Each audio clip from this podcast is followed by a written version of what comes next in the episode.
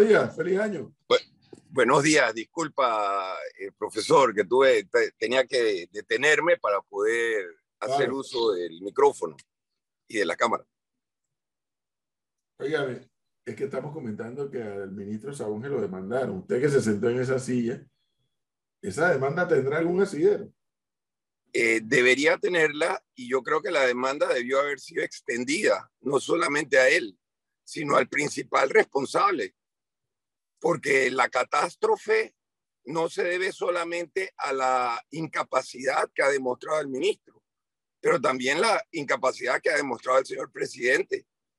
Porque si tú tienes a un subalterno que no es capaz de administrar bien una entidad en el Estado, tú como jefe tienes la obligación de removerlo, porque los daños que cause esa persona son porque tú lo has mantenido ahí, por la razón que tú quieras. Yo creo que igual que el presidente anterior, esos ministros son muy importantes porque son los que pueden conseguir lo que ellos quieren buscar dentro del gobierno. Entonces están dispuestos a embarrarse, a hacer lo que sea por su jefe superior. Esa es la impresión que me da, eh, Edwin. Yo creo que, no, yo no soy abogado ni nada parecido, pero, pero sí, o sea, el Ministerio, el Ministerio de la Pública, como todos los ministerios, tiene una razón de existir. Claro. Y en este caso, el MOB no es nada más para construir calles, sino para dar mantenimiento también. Mira, responsabilidad. Mira, en este país, yo ayer en una entrevista que me hicieron dije, y te hago la pregunta, ¿tú crees que en este país se aplica la justicia igual a los civiles que a los funcionarios públicos? ¿Tú crees que se aplica? No, no, por supuesto que no. Por supuesto que no. En otros países, y te pongo como un ejemplo, Estados Unidos, eh, si tú eres un funcionario público y por tu incapacidad, inactividad, errores, lo que sea, causas un daño a terceros, tú eres demandado. Y allá las demandas caminan. Yo tengo a un conocido, eh, era un es un venezolano, su hermano resultó herido por un porque el patrulla se cruzó una luz roja y él no llevaba ni sirena ni llevaba tampoco eh, luces intermitentes de persecución, supuestamente que estaba haciendo. Y fueron demandados y el muchacho ganó. Otro porque estaba esquiando en Key Biscayne, aunque había un letrero de prohibido, demandó al Estado porque casi se ahoga por enredarse en las algas. Y ganó el caso. Porque tenía que haber, creo que una de las excusas es que tenía que haber funcionarios que estuvieran vigilando que nadie cometiera eso, que se saliera del área. Entonces, si tú eres un funcionario público, estás obligado a hacer lo correcto. No puedes sencillamente excusarte en lo que pasa en este país. Ah, es que el ministro anterior no hizo esto, no hizo aquello, pero tú entraste, tienes tres años en el cargo y no has hecho nada. ¿Cuál es tu excusa? No, y, cada pandemia. Cada vez veo. la, pandemia, eterna. Cada vez veo más gente en las redes sociales mostrando que la llanta se le rompió, que se le rompió el eje, que se le rompió aquello del carro. Y nuevamente, y yo me pregunto, y espérate, si a mí me pasara eso, ¿a quién yo le reclamo? Al Estado. Claro. Al Estado. No, mira, Edwin, y para ponerle más salsa a la, a, la comida, tú escuchaste o leíste el supuesto discurso, porque para mí eso no es un discurso ni mucho menos un informe a la nación que dio el presidente de la República en la Asamblea Nacional. ¿Cuál era el objeto? ¿Cuál era el objeto de estar mencionando, eh, eh, como te digo, cuál era el objeto de estar mencionando proyectos que se habían estado haciendo en diferentes partes del país. Proyectos de carretera. Dos, tres escuelitas, un centro de salud, eh, pendejadas. Pero ¿dónde está el informe de la condición económica del país, de, de la condición de salud del país, de la educación en el país, todos los otros temas de importancia en el país, el agro, cómo está el agro en el país, el asunto de la minería, el asunto del cuarto puente sobre el canal, todos los otros temas de suma importancia para el país, ¿dónde lo dejó? Él solamente se encargó de darle, tirarle un salvavidas al ministro Sagoge. Eso es un informe a la nación. A ver, don Antonio Domínguez, a propósito de eso, y por eso lo quisimos invitar, porque usted como diputado,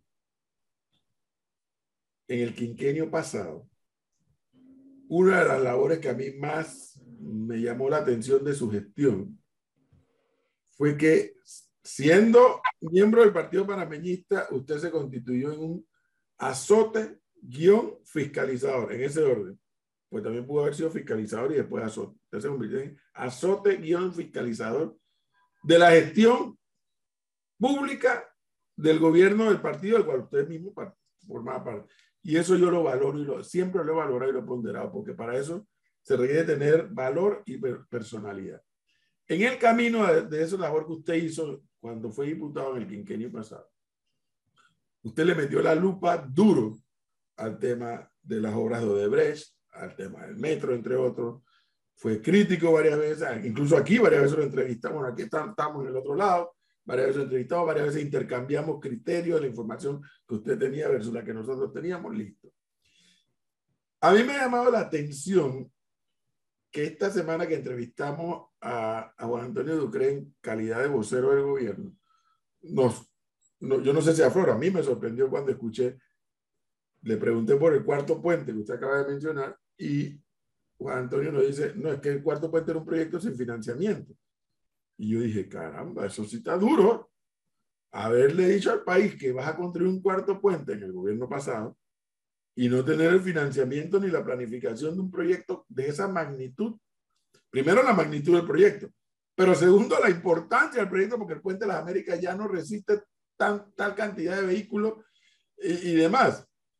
Y el Puente Centenario, pues como los panameños somos como son, está un poco más retirado y menos usado desde el punto de vista de cantidad. Bueno, ahora resulta que el, el proyecto de, de ensanche de eh, Arraiján de Panamá a Raiján. para aquí. Avanza. Una, una entrevista. Ponte adelante que tengo una entrada de un colegio que te dan un padre familia toda. Avanza adelante. ¿Ese que es un policía de tránsito? No, es el de la escuela donde me estacioné.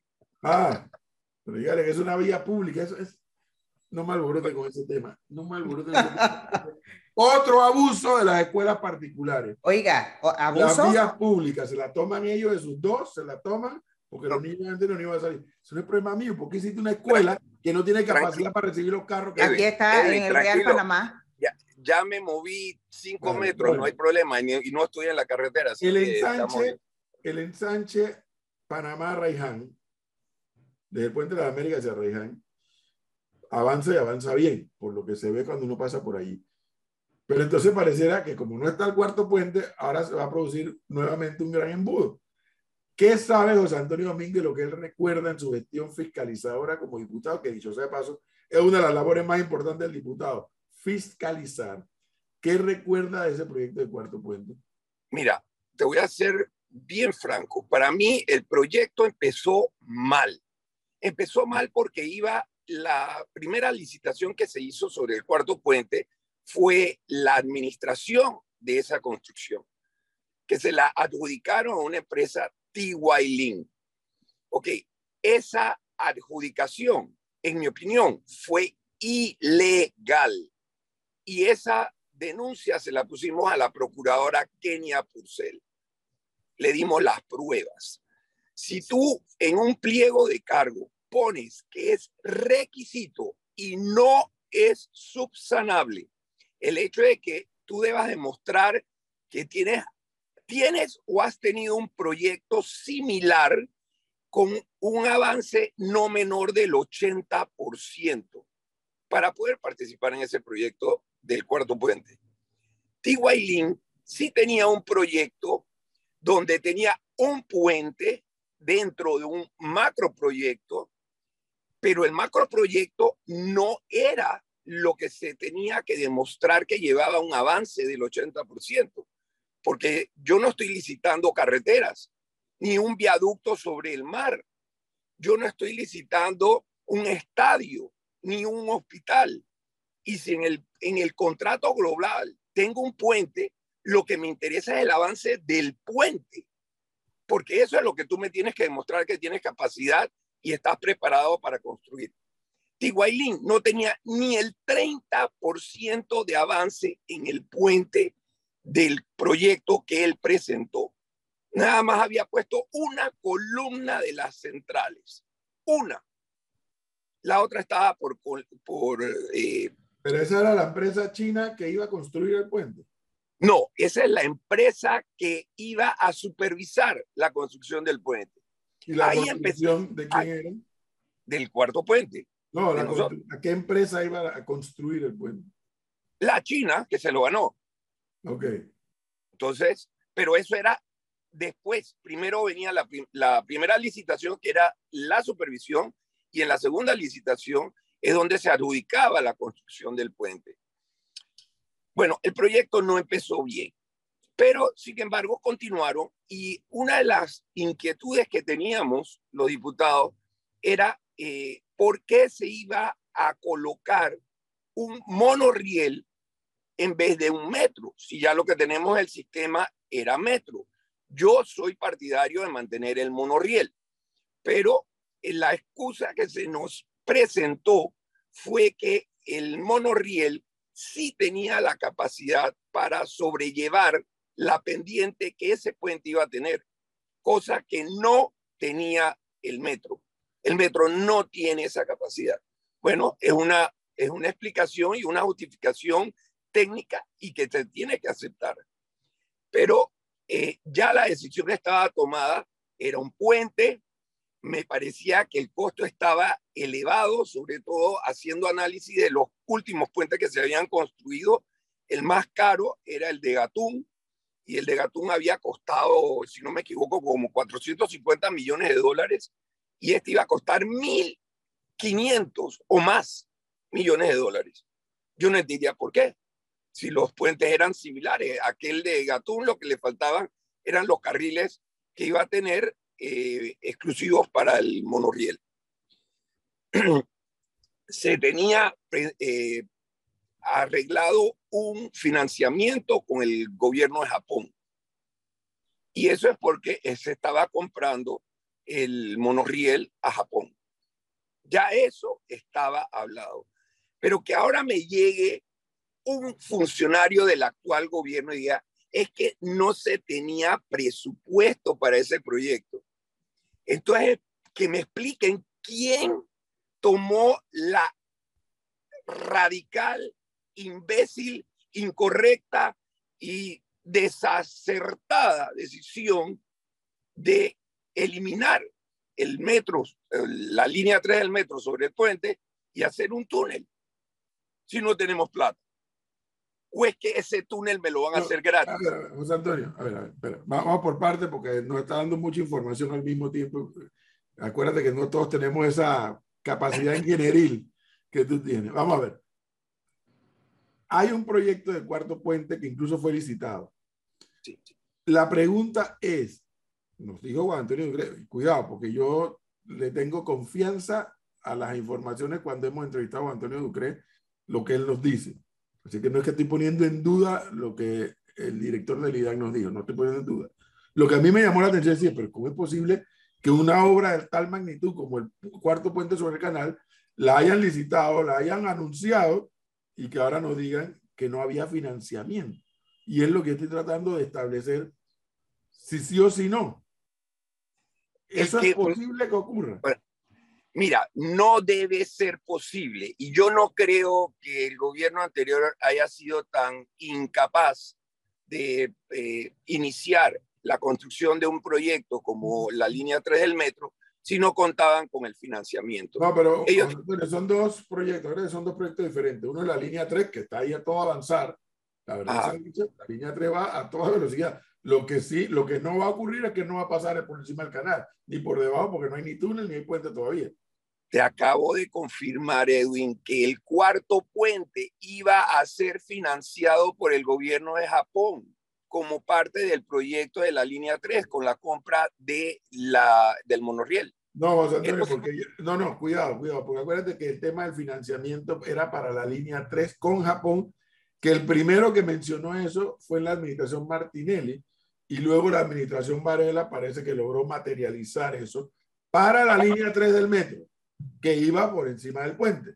Y también eh, tenía, entiendo que tenía un componente del puente, pero también se había considerado que ese puente iba a ser financiado también con peaje, a ah, través de peaje. Eso sí, es correcto. que ese, esa era una combinación de financiamiento. Yo no creo que se hubieran lanzado al agua si no tenían un salvavidas.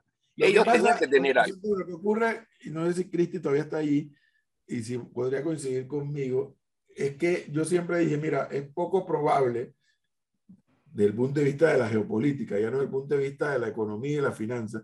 A mí no me suena que Japón vaya a financiar el puente y que la, una empresa china se haya ganado el proyecto. O sea, yo no veo a Japón aceptándole ni a Panamá ni a nadie que la plata que ellos van a financiar se la gane una empresa china, pues todos sabemos que Japón y no, China pero, no precisamente son muy queridos, ¿no?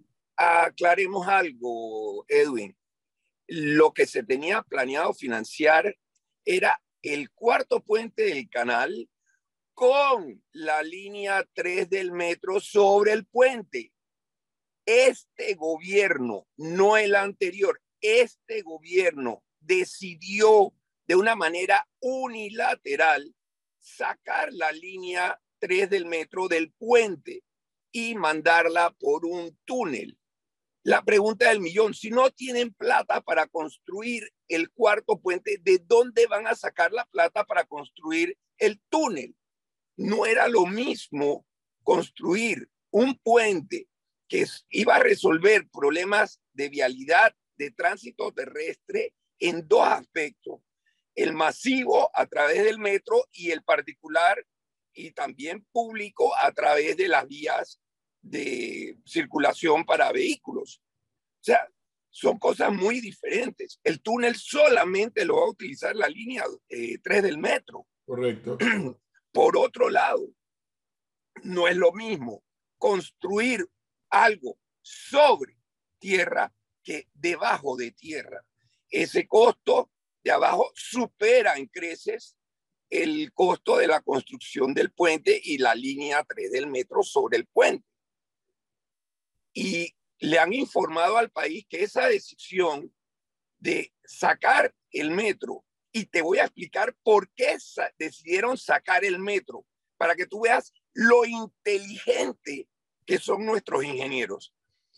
Eh, si tú calculas lo que te va a costar uno que es superior y el otro que es debajo, te vas a dar cuenta que el de abajo va a ser extremadamente costoso y si no tienen cuenta eh, dinero para uno, mucho menos van a tener para el otro.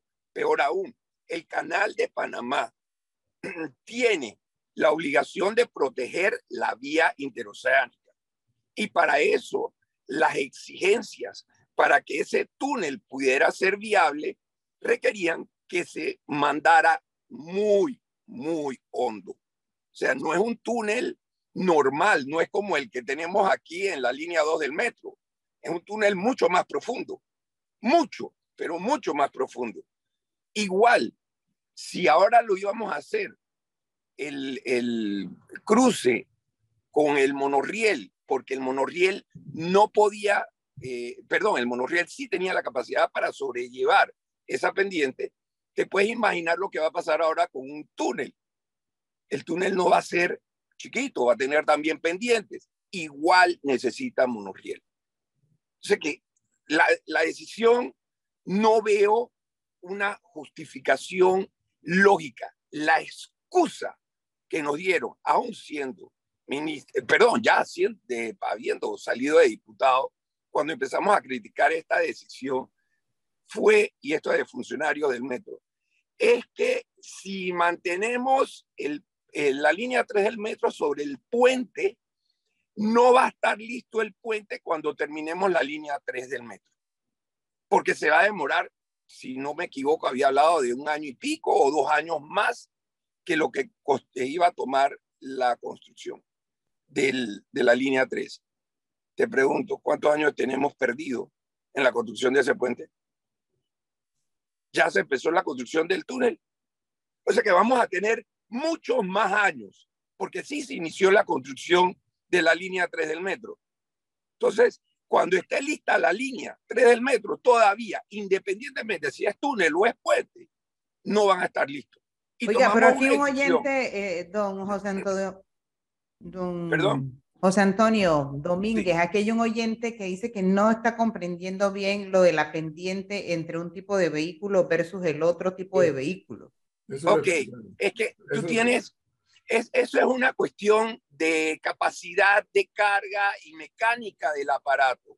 Sobrellevar una pendiente significa que si tú tienes una loma con un grado de inclinación X, un vehículo no tiene la capacidad para, para llevar a llegar a la parte superior y otro sí va a tener la capacidad. El metro no está diseñado para sobrellevar pendientes grandes. El monorriel tiene por, por condiciones mecánicas eh, de diseño y del equipo, tiene capacidades para sobrellevar pendientes más grandes. Aparte de que, en mi opinión muy personal, yo no conozco el descarrilamiento de un monorriel en ningún lado del mundo, pero sí descarrilamientos de metros.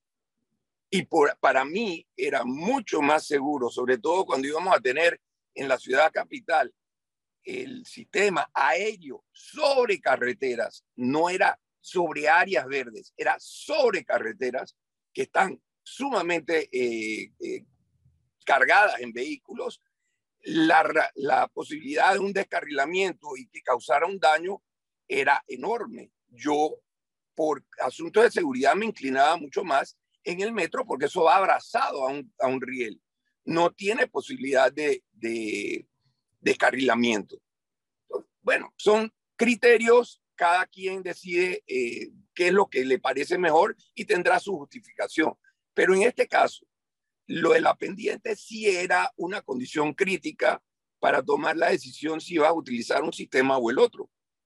Y el monorriel es el que podía sobrellevar esa condición. Y todavía entiendo. Eso, yo recuerdo varias entrevistas sobre este mismo tema, Flor, de la diferencia entre metro monorriel e incluso ferrocarril también en varias. Pero Flor, hoy es que va a venir también eh, el ingeniero Arias, ¿no? Sí, ahorita. El metro también que con el cual con quien podríamos hablar un poco con más detalle sobre esto, pero a ver, José Antonio Domínguez, usted, mal no recuerdo su especialidad en ingeniería en, en carreteras. Carreteras, sí. Vamos, primera pregunta tonta. El cuarto puente sobre el canal, en su opinión, ¿es necesario, sí o no? Sí, sí. Yo creo que sí. Yo creo que sí. Oiga, se me fue Cristi que le iba a hacer una pregunta. Se acaba de ir. acaba de ir. Se me olvidó. Es que le iba a preguntar a Cristi. José Antonio, ¿está cruzado el canal de la Mancha? No. Yo tampoco. Bueno, es que yo nunca he ido a Inglaterra. Pero hay un canal una ruta que une Francia con Inglaterra por debajo del mar, ¿no? Así es, a través de un túnel. Un túnel, el Eurotúnel le llaman. Y allí van... y no es el único lugar, Edwin. Ya no es el único, así es. Sí. Y allí van carros y van, eh, eh, no sé si es tren o metro, no sé creo, qué es. Creo que es un tipo de tren, sí. Y la, la pregunta que yo me sigo haciendo es, si ya la decisión es que vas a hacer cuarto puente, le quitaste la línea 3, vas a hacer un túnel, porque el tema parece más caprichoso que otra cosa, ¿por qué por el túnel no meten el carro y el metro también? Pues no me que eso no se puede hacer, porque lo han hecho en otros países. Es, es correcto. ¿Eso es posible en Panamá?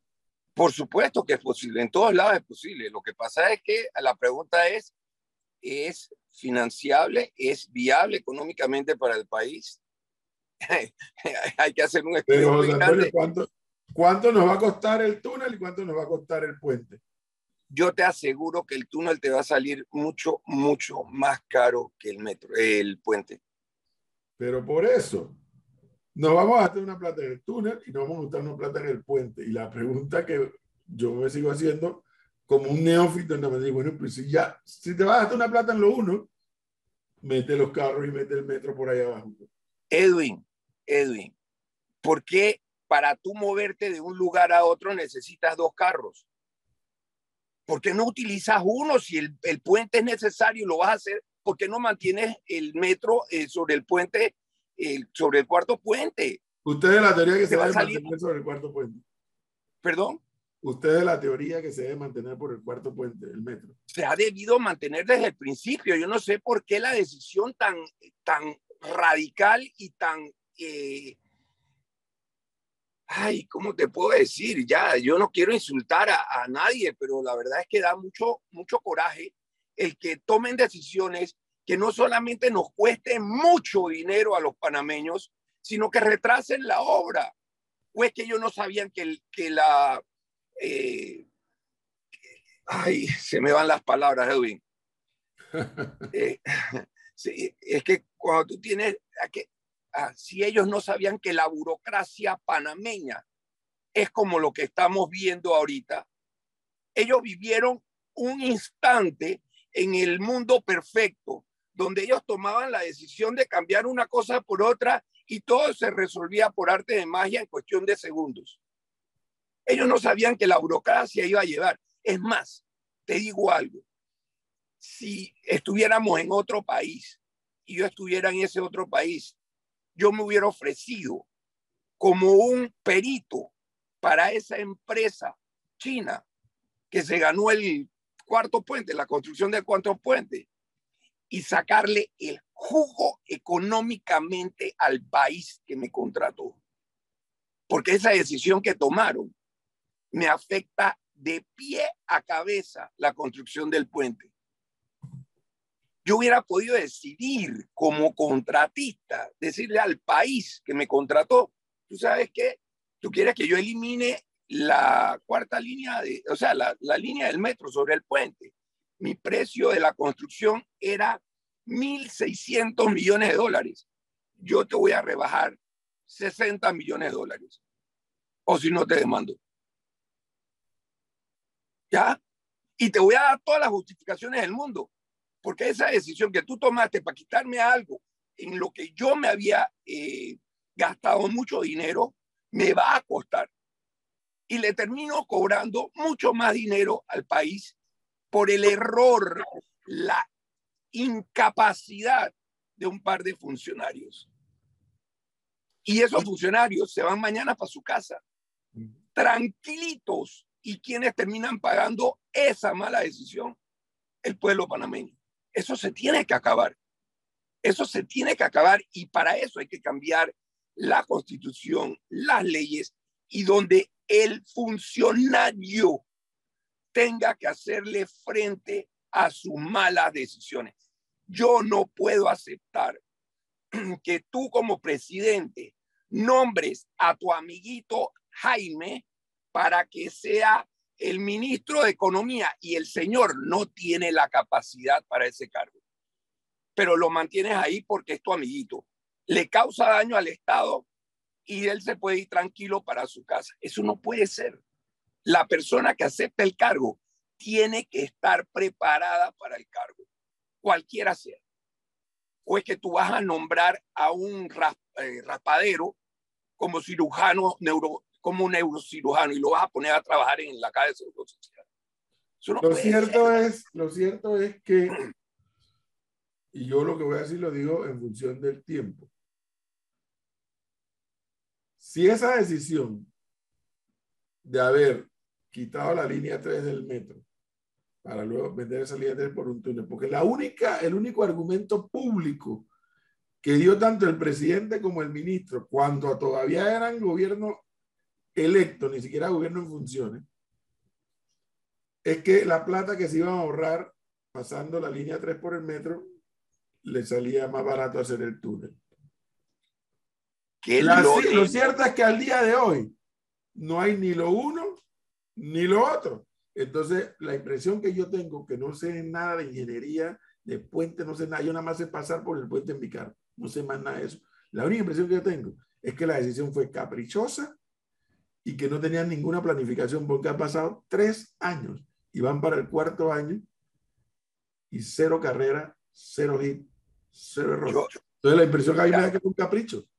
Mira, hay algo que no se Un puede capricho, negar. no decir, lo pagamos todos. Edwin, las entrevistas están, las respuestas dadas por esos funcionarios están grabadas. Eso en un caso judicial es una prueba, porque eso no fue una amenaza que se le hizo a la persona para que dijera lo que dijo. Lo dijo voluntariamente y respondiendo preguntas que se le hacían de parte de periodistas para dar información al pueblo panameño. Mañana, cuando se tome la decisión ya de arrancar la, el túnel, yo quiero saber cuánto es el precio del túnel y que puedan probar que les va a salir más barato ese túnel que haberlo mantenido sobre el puente, porque el puente tenía un precio incluyendo la línea eh, 3 del metro. No era un precio que le iban a agregar posteriormente a la construcción lo de la línea, ya estaba incluido. Ahora, que sean públicos y que sean honestos, transparentes y digan cuánto les va a costar el condenado túnel y quién fue el que tomó finalmente la decisión, porque ahí tiene que haber una persona responsable. Eso tuvo que haber ido a gabinete. Ahí hay 12 ministros y un presidente y un vicepresidente y que demuestren quién votó en contra si las cosas no son así. Porque ahí se tomó una decisión que le va a costar muchísimo dinero al Estado y que ese dinero pudo haber sido utilizado para muchas obras de altísima necesidad, como son el campo de la salud, la educación, y que ahora no van a contar con ese dinero. Bueno, don José Antonio Domínguez, muchísimas gracias por darnos este tiempo y darnos su versión del tema. Muy amable. Gracias a ustedes. Hasta luego. Bueno, buenos días. Ocho